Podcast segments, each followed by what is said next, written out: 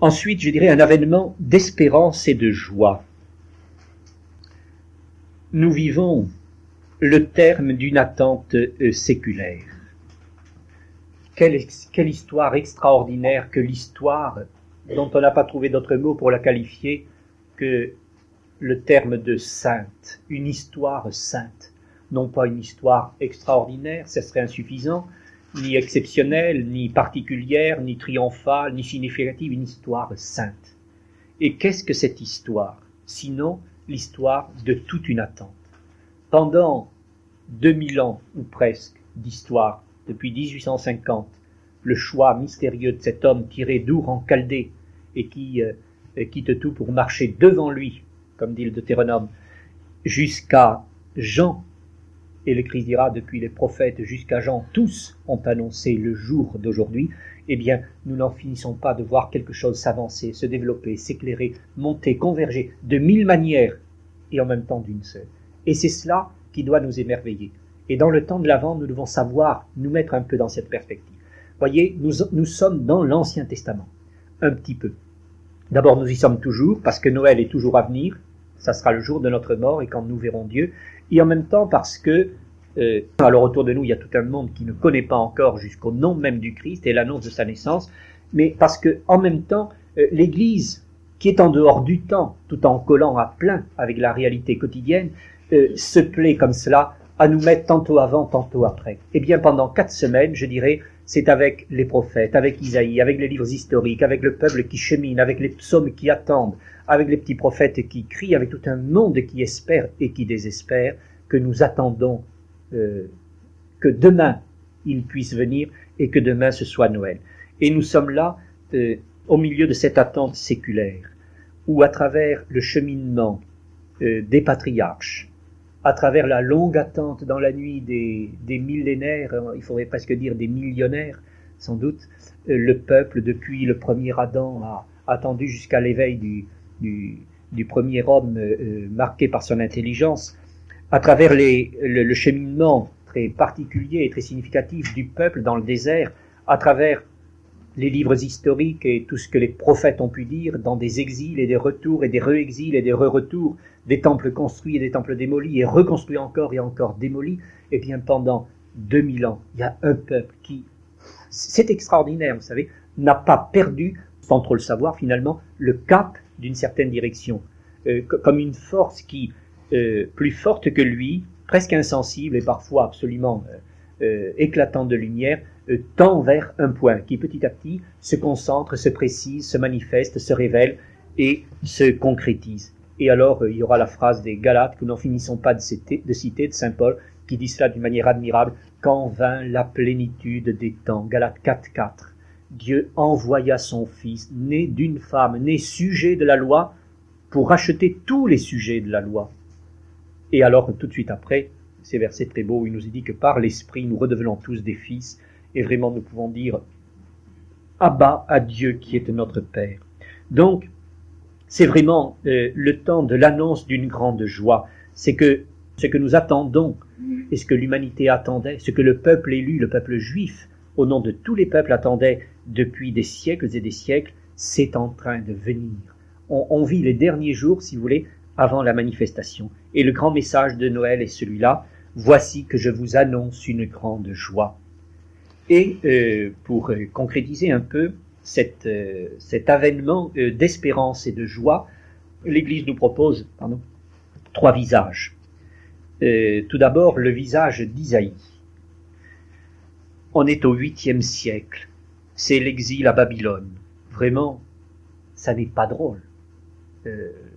Jérusalem a été prise, le temple a été détruit, le peuple est en exil, et voici que quelqu'un annonce le retour et c'est très mystérieux, mais euh, tout au long de, ce livre qui est, vraiment euh, saisissant, un homme euh, qui s'appelle Isaïe va lancer des phrases comme celle-ci. Par exemple, au chapitre 9, le peuple qui marchait dans les ténèbres a vu une grande lumière. Sur les habitants du sombre pays, une lumière a resplendi. Tu as multiplié leur allégresse, tu as fait éclater leur joie, ils se réjouissent devant toi, comme on se réjouit à la moisson, comme on jubile au partage du butin? Car le joug qui pesait sur lui, de la déportation, la barre sur ses épaules, le bâton de son oppresseur, tu les broies comme au jour de Madian. C'est beaucoup plus dramatique, si vous voulez, que quand un certain nombre d'entre nous, hommes, étaient prisonniers, mettons, dans une nation voisine il y a 20 ans ou 25 ans. C'est toute une nation qui a été déportée.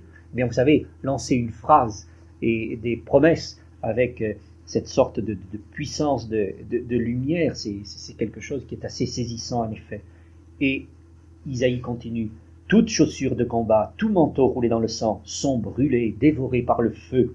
Et on sent déjà Jean-Baptiste qui va parler sur le même ton. Car un enfant nous est né, un fils nous a été donné. Il a reçu l'empire sur ses épaules, on lui donne ce nom. Vous avez noté, le temps du Verbe est au passé. Il annonce le grand futur comme l'événement déjà venu, tellement on est sûr que ça va venir, c'est comme si c'était déjà là. En Dieu, euh, le, passé rejoint le présent et le présent est dans l'avenir et réciproquement. On lui donne ce nom merveilleux, ce nom conseiller merveilleux, Dieu fort, Père éternel, Prince de la paix. Étendu est l'empire dans une paix infinie pour le trône de David. Étendu est l'empire dans une paix infinie pour le trône de David. Ces phrases retentissent au moment où la nation juive n'existe plus, où tout le monde est enfermé dans les geôles de Babylone, eh bien, c'est l'empire de la Pax Romana qui déjà s'entrevoit, et au cœur de cette grande paix, qui, une paix dans les armes, mais enfin, qui euh, unifie quand même un peu le bassin méditerranéen à la plénitude des temps, au meilleur endroit du monde, au carrefour de l'Europe, de l'Asie, de l'Afrique, du Nord, du Sud, etc., d'un peu toutes les races et toutes les civilisations, Jésus va venir. Un enfant nous est né. Alors nous nous disons, un, enfant va naître, voyez. Euh, Isaïe dans le génie de sa prophétie, annonçait l'avènement comme déjà réalisé, et nous nous disons, l'avènement est encore à venir. Au chapitre 11, un toujours Isaïe, un rejeton sort de la souche de Jessé. Un surgeon pousse de ses racines, sur lui repose l'esprit de Dieu, esprit de sagesse et d'intelligence, esprit de conseil et de force, esprit de science et de crainte de Dieu. Et ça va donner les sept dons du Saint-Esprit que l'Église un jour développera dans la théologie du Saint-Esprit. C'est dans Isaïe qui nous annonce un rejeton qui va sortir de la bouche de Dieu. Vous voyez, l'écriture est extraordinaire, vous savez, dans, sa lumière. Quand on se met à, laisser pousser comme cela la lumière du Seigneur, euh, merci une petite, euh, euh, une petite graine de la parole de Dieu, c'est ça la lecture divine. On est émerveillé de voir, de ces, prolongements et, sa montée tout du long. Et un petit peu plus loin, sa parole est le bâton qui frappe le violent, le souffle de ses lèvres fait mourir le méchant. Justice est le pagne de ses reins, loyauté la ceinture de ses hanches. Le loup habite avec l'agneau, la panthère se couche près du chevreau, veau et lionceau pestent ensemble sous la conduite d'un petit garçon. La vache et l'ours lient amitié, leurs petits gîtent ensemble, le lion mange de la paille comme le bœuf, le nourrisson s'amuse sur le trou du cobra, sur le repère de la vipère l'enfant met la main, on ne fait plus de mal ni de ravage sur toute ma sainte montagne, car le pays est rempli de la connaissance de Dieu, comme les eaux comblent la mer. Et on est là vraiment dans non seulement l'avènement du prince de la paix au cœur de euh, la Palestine de l'Empire romain, mais déjà également dans cette troisième dimension de l'eschatologie finale, et c'est également cela l'avant, l'avènement que nous attendons nous aussi aujourd'hui avec Isaïe. Au chapitre 35, que se réjouissent des airs et terres arides, qu'exulte et fleurisse la steppe, qu'elle porte fleurs comme jonquille, qu'elle exulte et crie de joie. Ils arriveront à Sion hurlant de joie, un bonheur éternel transfigurera leur visage, allégresse et joie les accompagneront, douleur et plainte auront pris fin. C'est le grand futur de l'avènement qui vient, et voyez combien c'est un avènement d'espérance et de joie, en effet, que ce temps de l'avant, quand l'Église nous donne d'y entendre des paroles d'une telle promesse. Un petit peu plus loin, au chapitre 42, Sourds, entendez, aveugles, regardez et voyez. Qui est aveugle si ce n'est mon serviteur, et sourd comme le messager que j'envoie? Et finalement, que le désert et les villes élèvent la voix, et les camps où habite Kédar, que les habitants de la roche poussent des cris, et du sommet des monts des clameurs, qu'ils rendent gloire à Yahvé, car il vient. Ne crains pas, car je t'ai racheté, je t'ai appelé par ton nom, tu es à moi. Tu comptes beaucoup à mes yeux, tu as du prix, et moi je t'aime. Et voyez, nous, entendons déjà le message de Noël euh, le Christ lui-même disant Qu'êtes-vous allé voir au désert? Que voyez-vous? Les boîtes marchent, les sourds entendent, les lépreux sont guéris, les morts ressuscitent. Eh bien, voilà, ce qu'annonçait Isaïe s'est réalisé et euh, cela vient. Au chapitre 60e, Debout, rayonne, car voici ta lumière, l'antienne qui revient comme un refrain, et le, le cœur de l'évangile d'aujourd'hui, ça sera ça. Debout, relevez la tête quand vous verrez ces événements qui normalement vont tout faire crouler vous devriez être un petit peu comme ça. Non, debout, relevez la tête. Eh bien, Isaïe 60. Debout, rayonne, car voici ta lumière, et sur toi s'élève la gloire de Yahvé, tandis que les ténèbres s'étendent sur la terre et l'obscurité sur le peuple. Au-dessus de toi se lève le Seigneur, et sa gloire apparaît au-dessus de toi. Cieux, déchirez, euh, votre, déchirez-vous et que vienne la justice. Les nations marchent vers ta lumière et les rois vers ta clarté naissante. Lève les yeux aux alentours et regarde, tous se rassemblent et viennent à toi. Tes fils arrivent de loin et tes filles sont portées sur les bras. À cette vue, tu seras radieuse, ton cœur sera gonflé d'émotion, car vers toi afflueront les trésors de la mer, les richesses des nations afflueront vers toi. Et un peu plus loin, vers toi viendront incliner les fils de tes oppresseurs, à tes pieds se prosterneront tous ceux qui te méprisent, ils t'appelleront ville Dieu. Jérusalem du Saint d'Israël. Voilà, eh bien, à travers cette, euh, si vous voulez, cette montée, enfin, euh, assez étonnante euh, d'Isaïe, nous voyons tout, un monde qui a attendu et nous nous souvenons de son espérance et nous entrons là-dessus. Puis l'évocation de quelque chose qui s'est réalisé et la vie du Christ éclairant tout ce qu'Isaïe annonçait. Et puis nous-mêmes, toujours dans cette perspective, l'éternel Isaïe, c'est ça le propre d'un prophète c'est que sa parole n'est pas tellement d'avenir, mais d'éternelle actualité, eh bien, à travers ces mêmes termes d'Isaïe, nous nous tournons vers le grand avènement que nous attendons. Le premier, le deuxième et le troisième, je dirai ça tout à l'heure, Isaïe nous aide à tout cela.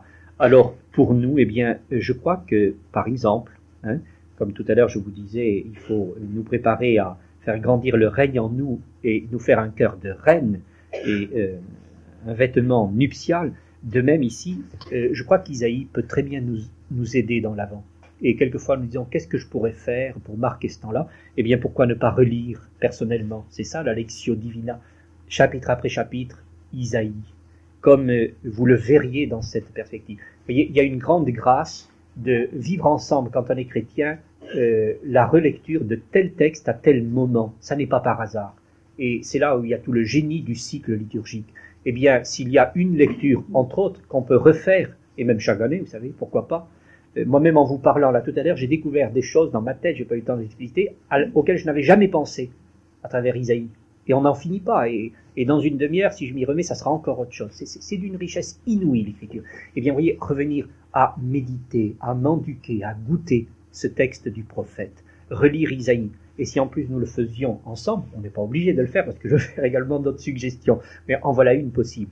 Un jour, l'un d'entre vous, je peux citer cet exemple, il me pardonnera, euh, avait dix jours de, congé hors de son foyer, si je puis dire, pour raison professionnelle, il allait dans le midi. Il m'a donné un coup de folle, il m'a dit voilà, j'ai peut-être une chance, j'ai dix jours d'hôtel, qu'est-ce que je vais faire? Mais je lui ai dit, bah, écoute, lis le livre d'Isaïe. Et il est revenu en disant, je n'ai pas fini, mais je m'y suis mis. Et ça m'a, éclairé, ça m'a révélé des choses auxquelles je n'aurais jamais pensé. Et voilà, vous voulez. Bon, un homme, euh, pour une raison professionnelle, envoyé dans le milieu de la France, tout seul, j'ai des soirées devant moi, plutôt que d'aller euh, bagnoder à faire n'importe quoi, je prends ma Bible et je découvre tant de grâce. Je découvre le livre d'Isaïe. Et, c'est Isaïe, c'est-à-dire l'Esprit à travers l'Écriture, qui lui a enseigné toutes choses, car de fait, on est tous enseignés par Dieu. Nous ne savons rien, mais euh, nous devons libérer la parole de Dieu pour qu'elle nous enseigne elle-même. Alors voilà, on peut, par exemple, et je crois que ça serait bien, relire, euh, Isaïe, monter avec lui vers Noël. Par exemple, comme quand même il y a 66 chapitres, hein, je crois, en Isaïe c'est un petit peu long, même en en prenant deux ou trois par jour, il y a que une, un petit mois dans l'avant, c'est pas beaucoup, mais peut-être, et là je connais également tel ou tel qui l'ont fait, et même des, de nos petites sœurs par exemple, relever les passages concernant Jérusalem dans Isaïe. Eh bien, vous verriez comment, en notant ça comme ça, voyez, on peut s'amuser chacun à ses petites trouvailles dans la Lectio Divina. Eh bien, euh, vous verrez euh, se révéler toute une lumière et vous découvrirez des choses personne au monde n'a découvertes. Parce que l'écriture est d'une telle richesse que chacun va y trouver son, petit caillou qui est unique au monde. Alors, euh, voilà euh, une suggestion. Et avec Isaïe, nous revenons à Jérusalem, c'est-à-dire nous montons vers le ciel. Qu'est-ce que nous faisons? Nous allons vers la Jérusalem nouvelle, et quel est le prophète qui peut nous aider? Quelle est la parole de Dieu qui peut nous accompagner? Et pourquoi pas celle de celui qui justement nous a dit Debout, rayonne, car voici ta lumière, tu vas vers la ville Dieu, vers la Jérusalem euh, du ciel. Le deuxième personnage qui peut nous aider admirablement et qui est au cœur de l'avance, c'est Jean-Baptiste. C'est euh, Jean-Baptiste est le plus proche du Christ. Il a le même âge. Il est plus qu'un prophète il est le plus grand. En vérité, je vous le dis, il n'en a pas surgi de plus grand que Jean-Baptiste. Parmi tous ces hommes qui par milliers, au fil des siècles, ont attendu, désigné, entrevu, cru euh, euh, apercevoir, et quelquefois d'une manière très profonde, géniale et très spirituelle, le Christ, il y en a un qui est au bout de la montagne, au plus haut et au plus profond en même temps. Il y en a un qui, entre dix mille, l'a reconnu sans se tromper il y a quelqu'un qui un jour, et un seul, a dit, c'est lui l'agneau de Dieu. C'est lui l'élu de Dieu. J'ai vu l'Esprit, tel une colombe, descendre sur lui. Et alors là, tout le monde va se mettre à le suivre. Et si vous voulez, il y a, un point qui termine avec Jean et qui va recommencer à partir de Jean-Baptiste. Il y a vraiment un homme charnière, et ça c'est unique au monde. En vérité, en vérité, je vous le dis, parmi tous les enfants des femmes, il n'en est pas surgi de plus grand que Jean-Baptiste. Alors pourquoi est-il grand? Parce que tout simplement, Jean, c'est étonnant, mais Jean est tout. Il est confesseur, proclamant le premier sa foi en Jésus, l'agneau de Dieu. Il est docteur, enseignant à tous qui lui demandent ce qu'il faut faire, comment préparer les chemins du Seigneur et reconnaître sa venue. Il est pasteur, par sa prédication, ses exhortations, son attention typée auprès de chaque groupe, recevant ici la confession des péchés et la baptisant dans l'eau en vue du repentir. Il est prophète. Oui, je vous le dis, est plus qu'un prophète. Tous les prophètes, en effet, ainsi que la loi, ont mené leur prophétie jusqu'à Jean. Le dernier verset du dernier prophète à la dernière page de l'Ancien Testament, Malachie annonçait en effet, Voici que je vais envoyer Élie le prophète avant que n'arrive mon jour, et lui, si vous voulez m'en croire, il est cet Élie qui doit venir. Jean-Baptiste est vierge consacré à Dieu, vivant près de Salim et de Qumran, sur les bords du Jourdain. Et nous savons qu'à Qumran, on vivait dans le célibat consacré. Il est ascète, vêtu d'une peau de chameau et se nourrissant de sauterelles et de miel sauvage. Il est martyr, décapité par les gardes euh, d'Hérode dans la prison de Macéronte. Comme un roi, fils de la tribu sacerdotale de la classe d'Abian ou d'Iluc, il règne dans le désert de Juda. Comme un sage enseigné par la prière, le silence et le jeûne, il apprend à tous les chemins de la conversion. Comme un prêtre, il fait le pont entre le Seigneur et les hommes. Comme un juge, il dégage pour Dieu la route des cœurs, comblant, aplanissant, rectifiant, guerroyant de toute sa verve. Modèle tout à la fois des maîtres spirituels empreints de sagesse et de ces folles en Christ, emplis de Dieu. Il est ermite, dans la profonde solitude des bords arides de la mer morte, et Cénobite entouré de disciples assidus à son enseignement près du Jourdain à Hénon. Homme du grand silence, qui n'a plus qu'un désir disparaître en face du Christ qui grandit devant lui, et porteur de la parole, au point qu'accourt vers lui Jérusalem et toute la Judée. Présent auprès de tous, pharisiens, publicains, soldats, et jusqu'à la cour du roi, et s'avouant indigne de dénouer les courroies des du fils de Marie le, Nazaréen. Il annonce au peuple la bonne nouvelle en véritable précurseur de l'Évangile. Témoin de la lumière, il connaîtra la nuit de la foi, comme sainte Bernadette se disant au soir de sa vie, et si je m'étais trompé, ou sainte Thérèse s'interrogeant à quelques mois de sa mort, et si le ciel n'existait pas? Jean-Baptiste, comme tous les mystiques, est descendu jusqu'à éprouver quelque chose, roseau dérisoire agité par le vent, dira le Christ, de la désespérance de Gethsémanie. Le disciple n'est pas au-dessus du maître, avec lui et avant lui, il est descendu au plus bas. Voici sa joie, elle est maintenant parfaite. Aussi Dieu l'a-t-il exalté et lui a-t-il donné le nom qui est plus grand des hommes. En vérité, je vous le dis, parmi les enfants des femmes, il n'en sera pas surgi de plus grand que Jean-Baptiste. Voyez, Jean est tout. Bon, j'ai essayé de vous redire là quelque chose que j'avais dit un jour dans une homélie en parlant de Jean-Baptiste. Mais c'est vrai, Jean est vraiment tout. Euh, il est docteur, il est confesseur, il est pasteur, il est prophète, il est vierge, il est ascète, il est martyr, il est roi, il est sage, il est prêtre, il est juge, et tout ceci est vrai. Vous voyez, toute la, je dirais, la panoplie des saints relevés dans le oral par la liturgie de l'Église, c'est étonnant. Jean est quelque chose de cela. On se demande ce qu'il n'est pas. Or, qu'est-il Un homme dans le désert qui prêche. Une voix qui crie dans le désert. Personne n'a été autant, tant de choses, et tellement si peu de choses. Une petite chose. Qu'êtes-vous allé voir au désert? Un roseau agité par le vent? Et tout le monde allait le voir. Et pourtant, il vivait dans, la solitude la plus totale. Il, mort comme un misérable, euh, la tête coupée pour une, vague histoire de danseuse, euh, ridicule. Hein. Voilà, sa tête est mise sur un, sur un plat. Et, on en rigole au milieu euh, d'une soulerie, d'une beuverie de palais. Ça, finit d'une manière lamentable. Et, en même temps, c'est grandiose tout à la fois.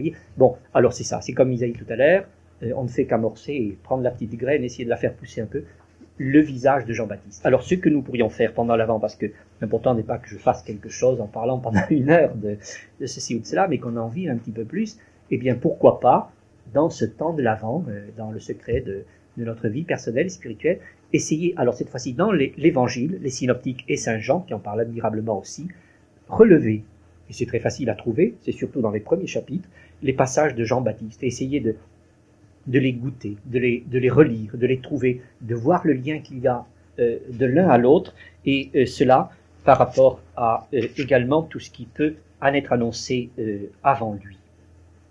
Je crois vraiment que Jean-Baptiste est le meilleur chemin vers l'agneau de Dieu. Il est le précurseur, et Jésus nous-mêmes lui, nous dit qu'il est la lampe et que nous devons un temps nous réjouir à sa lumière. Car Jean-Baptiste, c'est quand même pas Jésus. Alors on va pas adorer Jean-Baptiste, mais avec Jean-Baptiste, on va aller vers Jésus. Il y a quelqu'un au monde qui nous désigne mieux que n'importe qui, en tout cas mille fois mieux que moi, la vraie identité de Jésus. Et personne ne peut en faire autant. Ni le pape, ni aucun mystique, ni aucun saint. Le plus grand de tous, c'est lui, euh, le plus petit. Et enfin, eh bien, il y a Marie. Le vrai mois de Marie, le vrai mois marial, c'est décembre. C'est pas le mois de mai. On peut le dire, hein, si vous voulez. Mais la liturgie, elle, qui d'ailleurs ne contredit pas la piété, hein, la piété a le droit aussi d'avoir, euh, si vous voulez, ses, thèmes. Mais le grand mois marial, c'est le mois de décembre. Qu'est-ce qui se passe en décembre? Et les mamans qui ont euh, en leur corps actuellement euh, un bébé le comprendront beaucoup plus profondément que je ne saurais l'exprimer, Marie porte, porte dans son sein, en ce dernier mois, celui qui va naître dans quatre semaines. Quand va-t-il naître le petit Jésus? Le 25 décembre. Bon, eh bien voilà. Il y a donc une femme qui un jour, parmi toutes les femmes de la terre, a porté en son sein le Fils de la promesse. Vous voyez, c'est un mystère. Et un mystère qui n'est pas de, vénération ou, d'extériorisation par rapport à nous, mais qui nous concerne au plus profond. En vérité, en vérité, je vous le dis, celui qui écoute la parole de Dieu et la garde, celui-là est pour moi un frère, une sœur, une mère. Nous portons en nous la réalité réelle du Christ. Nous avons à donner corps à Dieu. Vous êtes le corps du Christ. Nous avons en quelque sorte à former Dieu en nous. Nous savons bien que la vie, c'est pas nous qui la faisons, et encore une fois, les mamans qui portent un bébé savent bien qu'elles ne le font pas. Il y a un mystère qui vient d'au-delà de, nous-mêmes, nous, mais nous participons à cette sorte de naissance. Donc Dieu est Dieu, il ne s'agit pas d'être des idolâtres, mais Dieu en nous euh, veut prendre corps. Eh bien, celle qui a porté le Christ, euh, qui a enfanté le Fils de la promesse, peut nous aider à donner corps à Dieu. Le mois de décembre, c'est ce mois de l'attente, c'est ce mois du 8 décembre, l'Immaculée Conception, qui est une des plus belles fêtes de Marie. Et puis, c'est le modèle euh, euh, de l'attente qui va vers Noël. C'est le mois de la naissance, de la naissance mariale, et ça culmine, si vous voulez, avec le 1er janvier, qui est à l'autre bout, la fête de la Mère de Dieu. Donc, euh, voyez, c'est vraiment un mois marial que nous allons vivre. Et bien avec Marie, nous avons là, tout comme avec Jean, si vous voulez, c'est le couple parfait, mais qui n'a rien d'un couple comme était le couple d'Adam, il y a Jean et il y a Marie. Et ce qui est très étonnant, c'est qu'auprès de la croix, il y aura aussi Jean et Marie. Ça ne sera pas Jean-Baptiste, mais il a le même nom. Jean le bien-aimé, qui remplacera Jean l'exécuté. Mais euh, il y aura un homme et une femme au pied du Christ, nouvel Adam. Il y a également le précurseur et la Vierge Mère, la plus pure espérance de Dieu, celle qui lui a donné naissance par sa foi et son abandon d'amour. C'est la mère du Sauveur. Alors voyez, dans le temps de l'Avent, eh bien nous, nous marchons avec Marie. Il y a une manière de marcher avec Isaïe, je dirais, qui est, hein, qui est, rude. C'est la bonne marche, là, si vous voulez, on, arpente les siècles. Il y a une manière, euh, euh, pas drôle non plus, de suivre Jean-Baptiste, et quand on l'écoute parler en désert, ben, ça, ça avance. Euh, on descend et on remonte. Hein. La, mer morte, c'est à moins 400 mètres. Vous y êtes allé cet été un certain nombre, et puis, puis on remonte à Jérusalem, et les psaumes démontés, passant par le val des pleureurs, ils en feront un lieu de source. Ben, c'est pas rien, il faut, il faut creuser un peu. Bon, avec Marie, c'est autre chose, voyez. Avec Marie, on est, est assis, on médite ça dans son cœur. Alors, bon, ça peut être un mot ou, un vœu pieux, mais ça peut être aussi une réalité merveilleuse, vous savez. Essayer de, de donner naissance à Dieu, enfin, de laisser Dieu naître en moi. Pas simplement de le voir monter pour sauver le monde, ce qui est une bonne chose, ou de le voir m'appeler pour me convertir à lui, mais, voyez, à l'intérieur de moi-même. la vie, en vérité, en vérité, je vous le dis, le royaume de Dieu est au dedans de vous, en emini, au dedans de vous. Et le Verbe nous a été donné. Symbole nous dit, nous sommes ensemencés de la parole de Dieu. Alors, voilà, laissez grandir ça avec Marie, euh, Immaculée Conception, euh, Nativité du 25 décembre, Reine, euh, Mère de Dieu du 1er janvier. Bon, et je finis avec mon dernier point, qui sera un peu plus court. J'ai donc essayé de dire un événement royal et nuptial, puis un événement d'espérance et de joie, avec ces trois figures que sont euh, Isaïe, Jean-Baptiste et euh, Marie, et un triple avènement qui était, qui demeure et qui vient. C'est une manière un peu autre et récapitulative de, de redire tout ce que j'ai essayé de dire. Nous avons à revivre la merveille de cette attente séculaire quelque chose d'unique au monde, voyez. Et il nous faut savoir quelquefois pourquoi on est, heureux d'être chrétien, j'allais dire fier, mais pourquoi pas Oui. Euh, et, de fait, quand on compare, voyez, la, montée de, des civilisations, la, succession des, des, empires, des dynasties, etc., on est frappé par toute une fragilité et des choses qui se succèdent un peu. Voyez, les choses se cassent et puis, il n'y a pas de suite d'une certaine manière, même si de fait c'est l'histoire de l'humanité mais de l'Égypte à la Perse, de la Perse à, à, la Grèce, de la Grèce à Rome, de Rome aux Vandales, aux barbares, de, des barbares, euh, euh voyez, aux, empires de Charlemagne et autres, etc., puis de, de, cette Europe euh, en, construction, puis éclatée à, à, la découverte de tout un monde ignoré par elle, et puis qui existait cependant aux empires d'Asie, au monde d'Afrique, puis au monde d'Amérique, etc. Il y, a, il y a quelque chose qui, si vous voulez, ne, ne forme pas un tout. Et puis alors là, il y a cette attente extraordinaire euh, d'un peuple élu, vraiment élu, euh, de ce point de vue. Et ça n'est pas vous qui m'avez choisi, c'est moi qui vous ai choisi, qui n'a pas à se glorifier d'avoir vécu quelque chose de privilégié, mais qui est typique, voyez, d'une référence. Et c'est là où nos racines sont, de fait, dans ce monde de l'espérance d'Israël, en vue de l'Israël nouveau. Et cette élection est en même temps la mort d'un universalisme. Mais je crois que le temps de l'avant est un temps qui est très élargi, parce que c'est le temps justement d'avant. Alors là, il n'y a pas de frontières. Vous voyez, c'est euh, tout le monde qui est en attente de Noël. Nous, on peut pas dire, ben, il est déjà là. On, joue le jeu, si vous voulez, de dire on l'attend. Bon, ça veut dire très concrètement qu'il y a une manière d'aller au bureau, de prendre le métro, de causer avec des gens, fût-ce un conjoint ou un voisin ou un enfant qui n'y croit pas, de lui dire, peut-être qu'il ne faut pas le dire comme ça, mais enfin c'est à, vous de jouer. Ben oui, c'est vrai, euh, nous, l'attendons encore. on est des, on est des testamentaires. Pendant quatre semaines, c'est ça, d'une certaine façon. Bon, alors euh, s'associer avec cette, euh, cette merveilleuse attente séculaire. Enfin, personnellement, je suis, je suis très sensible à ça. Je crois qu'il y a, il y a quelque chose là, qui chante d'une certaine manière au, milieu de la musique du monde. Il y a une musique biblique et qui est, qui est la réalité des réalités. Et savoir s'ancrer sur cela. Il faut savoir quelles sont nos racines. Il faut connaître nos bases il faut être capable de remonter jusqu'au sol de nos fondations. C'est la racine qui nous porte. Même si le rameau est encore euh, plus florissant que, que l'a été le premier tronc, eh bien, il y a une racine, et cette racine, c'est là. Et quand Jésus dit, le salut vient des Juifs, vous voyez, tout à l'heure, je euh, disais que le temple était détruit, qu'il ne s'agissait pas de rêver, etc. Et ça, c'est vrai, mais il y a également cette chose-là. Bon. Ensuite, donc, il était. Il était et il est venu. Et c'est vrai, pendant 2000 ans, un peuple l'a attendu, et tous ces faisceaux qui convergent vers lui me démontrent que vraiment, il n'a pas menti. Il était. Ensuite, il demeure. Et là, nous devons vivre de la merveille de cette attente personnelle. C'est le aujourd'hui de la liturgie. C'est le il vient. C'est le à cet instant, ce que je disais tout à l'heure. Derrière cette porte de bois, là, il y a quelqu'un qui frappe. Et c'est Jésus. Euh, et même, si vous voulez, plus près, là, devant moi, au cœur de moi, euh, le Christ odié, aujourd'hui, me demande à moi, à toi, personnellement, si je veux bien l'accueillir. Et euh, ça, c'est important, parce que, voyez, on pourrait se réfugier, c'est le, grand danger des intellectuels, dans l'analyse du passé. Alors, on, on, est lucubre, et tout est dans le cerveau, si vous voulez, ça peut être même spirituellement brillant, etc. On, on évoque, on évoque un passé qui, qui nous émerveille, ou alors on projette vers un avenir qui, bon, nous enthousiasme éventuellement, ou au contraire nous inquiète ou nous agace, mais on, loupe le présent.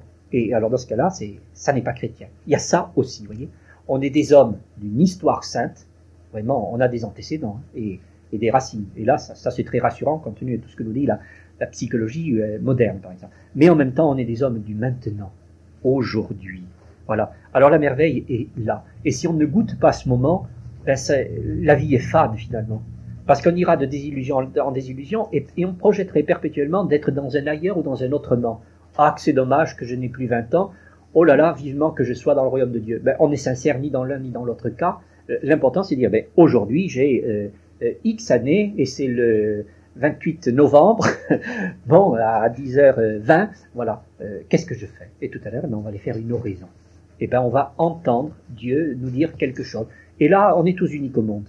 la femme qui aime le plus son mari et le mari qui aime le plus sa femme, ils peuvent pas se rejoindre dans ce point le plus profond. Parce que c'est une question euh, éminemment personnelle. C'est le secret du roi. C'est Jésus qui vient comme un roi pour que je sois sa reine et comme un époux pour que je sois son épouse. Et, ça regarde chacun d'entre nous, homme ou femme, jeunes ou vieux, peu importe. Bon, euh, vivre la merveille de notre attente personnelle. Et enfin, eh bien, préparer la merveille, c'est la troisième merveille, de cette attente éternelle. J'ai envie de dire, frères et sœurs, un jour, nous allons le voir, nous verrons Dieu. Et moi, la seule chose que j'ai à dire ce matin, ça tourne autour de ça. Le Christ vient. J'ai commencé comme ça. Et c'est vrai. Euh, je vais voir Dieu. Là, demain. Et puis, pas tout à fait demain, au bout de la route. Enfin bref, quand il voudra. Le jour et l'heure, nous ne savons pas. Mais ce que nous savons de certitude absolue, c'est que c'est sûr. Nous verrons Dieu. Alors nos yeux se dessilleront. Le boiteux bondira comme un cerf, la langue du muet criera de joie, etc un bonheur éternel transfigurera leur visage. Oui, bon, je reprends Isaïe parce que c'est lui qui me vient à cet instant, mais ça aurait pu être autre chose. Nous verrons Dieu.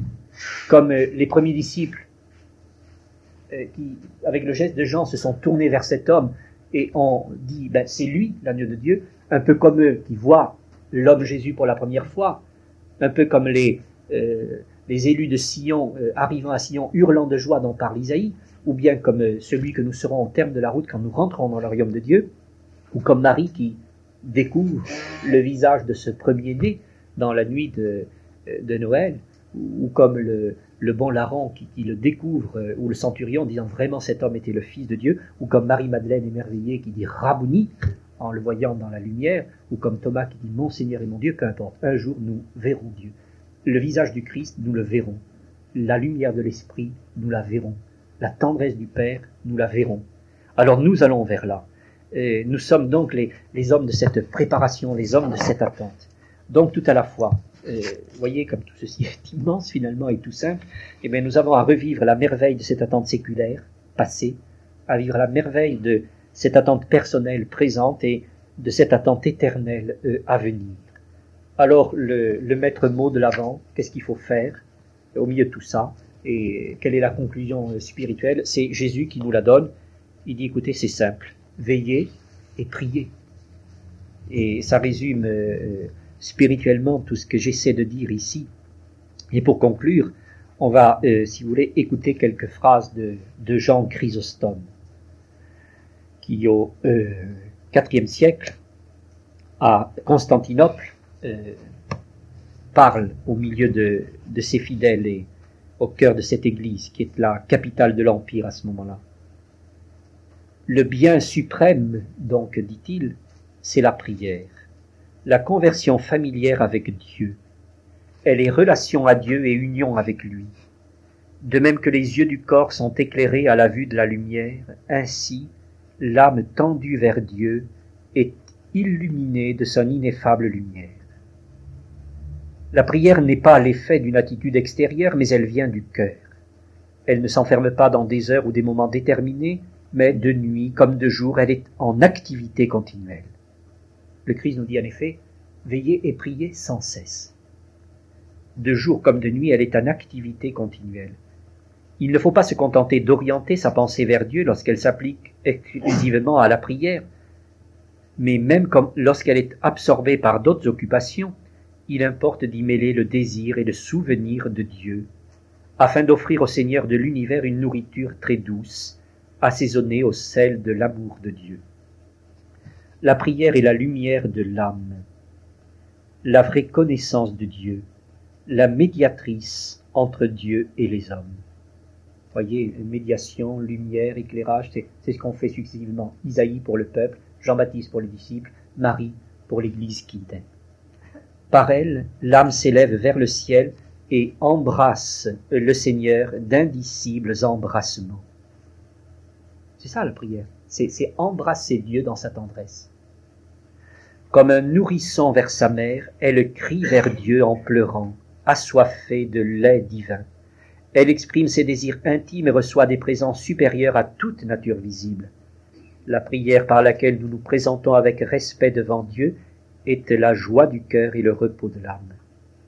La prière mène l'âme à la fontaine céleste, elle la comble de ce breuvage et fait jaillir en elle une source d'eau vers la vie éternelle. Elle donne la véritable assurance des biens à venir et dans la foi, elle fait mieux connaître les biens présents. Elle éclaire les biens passés. Tout le monde dit la même chose. À sa manière, il, redit, si vous voulez, ou, j'avais dit moi-même, ce que lui avait déjà dit autrement avant. Ne pense pas que la prière se réduise à des mots, elle est un élan vers Dieu, une montée vers Dieu, un amour inexprimable qui ne vient pas des hommes, selon cette parole de l'apôtre, nous ne savons pas prier comme il faut, mais l'Esprit lui-même intercède pour nous par des gémissements ineffables. Toi, tu te seras ainsi préparé une maison, digne de recevoir le Seigneur comme une demeure royale, toi qui par la grâce le possèdes déjà, d'une certaine manière, dans le temple de ton âme.